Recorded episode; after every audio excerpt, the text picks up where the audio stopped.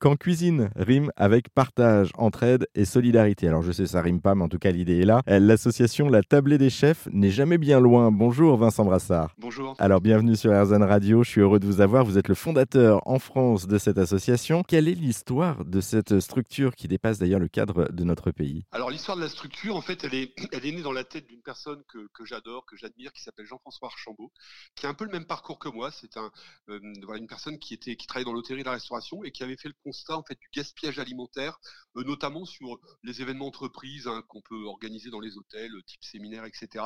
Et où il y avait beaucoup de, en fait, de gaspillage. Et il s'est dit, il faut vraiment que je fasse quelque chose. Donc ça, c'est la première idée c'est qu'est-ce qu'on fait de ces surplus? Au lieu de les, mettre à la poubelle, ben, on va les distribuer à des associations d'aide alimentaire. Et puis après, le sujet, c'était de se dire, ben, ces chefs professionnels que j'ai embarqués dans la redistribution de leur, de leur surplus, ben, on pourrait peut-être aller un petit peu plus loin aller un petit peu plus loin, c'est-à-dire c'est quoi? C'est de se dire que si on veut lutter contre la précarité alimentaire, ça passe aussi par l'éducation, l'éducation, la prévention. En fait, nous, on est persuadés à la table des chefs que en donnant, euh, je veux dire, des outils euh, aux familles pour pouvoir cuisiner, eh ben on va on va les aider à s'éloigner de la précarité alimentaire. Je m'entends, euh, on va acheter des produits de saison, des produits moins chers, on va on va réduire le, coût, le coût alimentaire dans le foyer tout en mangeant mieux. Donc c'était un peu l'idée. Et donc très vite, il a organisé avec ses chefs engagés des ateliers de cuisine bah, auprès d'une population plutôt défavorisée et plutôt auprès des jeunes. Et ça, c'est pour la partie canadienne. vous, vous l'avez importé en fait, cette structure en France. Ah, Comment ça s'est passé? Bah, En fait, dix ans plus tard, c'est-à-dire 2002, Jean-François démarre au Québec. Dix ans plus tard, moi, je, fais je travaille dans l'événementiel.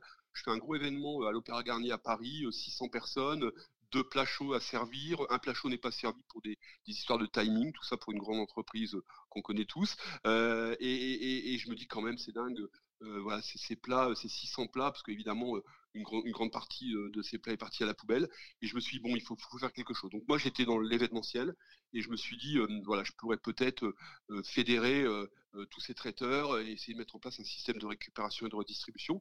L'idée est venue de là, et, avant de m'embarquer, j'ai regardé ce qui se faisait, et je suis tombé sur l'initiative québécoise.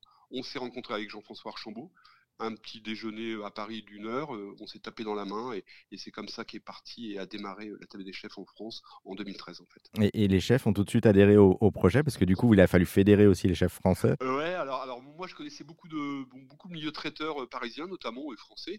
Euh, je suis pas chef alors même si j'ai une formation hôtelière il y, a, bien longtemps, j'étais plutôt côté côté salle et côté client.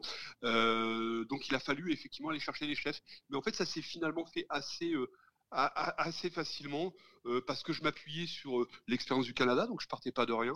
Euh, et puis parce qu'en fait les chefs c'est des gens voilà c'est des métiers passion c'est des métiers de cœur donc en fait on a malgré que voilà c'est des personnes qui travaillent 6 jours sur 7 on a quand même réussi à les, à les embarquer sur le projet et à les embarquer surtout sur le volet euh, d'éducation, c'est-à-dire en fait en, les emmenant euh, animer des ateliers auprès de jeunes en, milieu défavorisé. parce que c'est ça en fait, on, va revenir pour terminer sur les, missions et, les programmes de l'association. Vous évoquez euh, justement l'éducation, mais il n'y a pas que ça. Alors l'éducation, oui, si, si, on fait de l'éducation, faire de la cuisine. En fait, l'association finalement, elle, se, elle, se, divise en deux. Hein, une mission de, de nourrir, donc on va produire cuisiner des repas qu'on va distribuer à l'aide alimentaire. On va aussi une toute petite, on le fait moins maintenant, mais une petite partie récupération de surplus et distribution. Ça, c'est le volet nourrir. Et puis on a ce volet éducation, éduquer, où là on organise des ateliers de cuisine, plus de environ 500 ateliers cette année en France, euh, auprès de ce public défavorisé. Donc euh, la moitié de ces ateliers dans des collèges en, réseau d'éducation prioritaire, et, l'autre moitié euh, dans des, des MEX, des maisons d'enfants à caractère social, ce qu'on appelle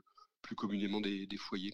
Donc euh, c'est vers ces jeunes-là qu'on va, les cuisiner et, euh, ça marche euh, extrêmement bien. en tout cas, on, vous souhaite de continuer. Merci beaucoup Vincent Brassard pour cette présentation. Pour en savoir plus, vous qui nous écoutez sur la table des chefs, on a mis tous les liens en ligne pour sa direction notre site internet erzan.fr.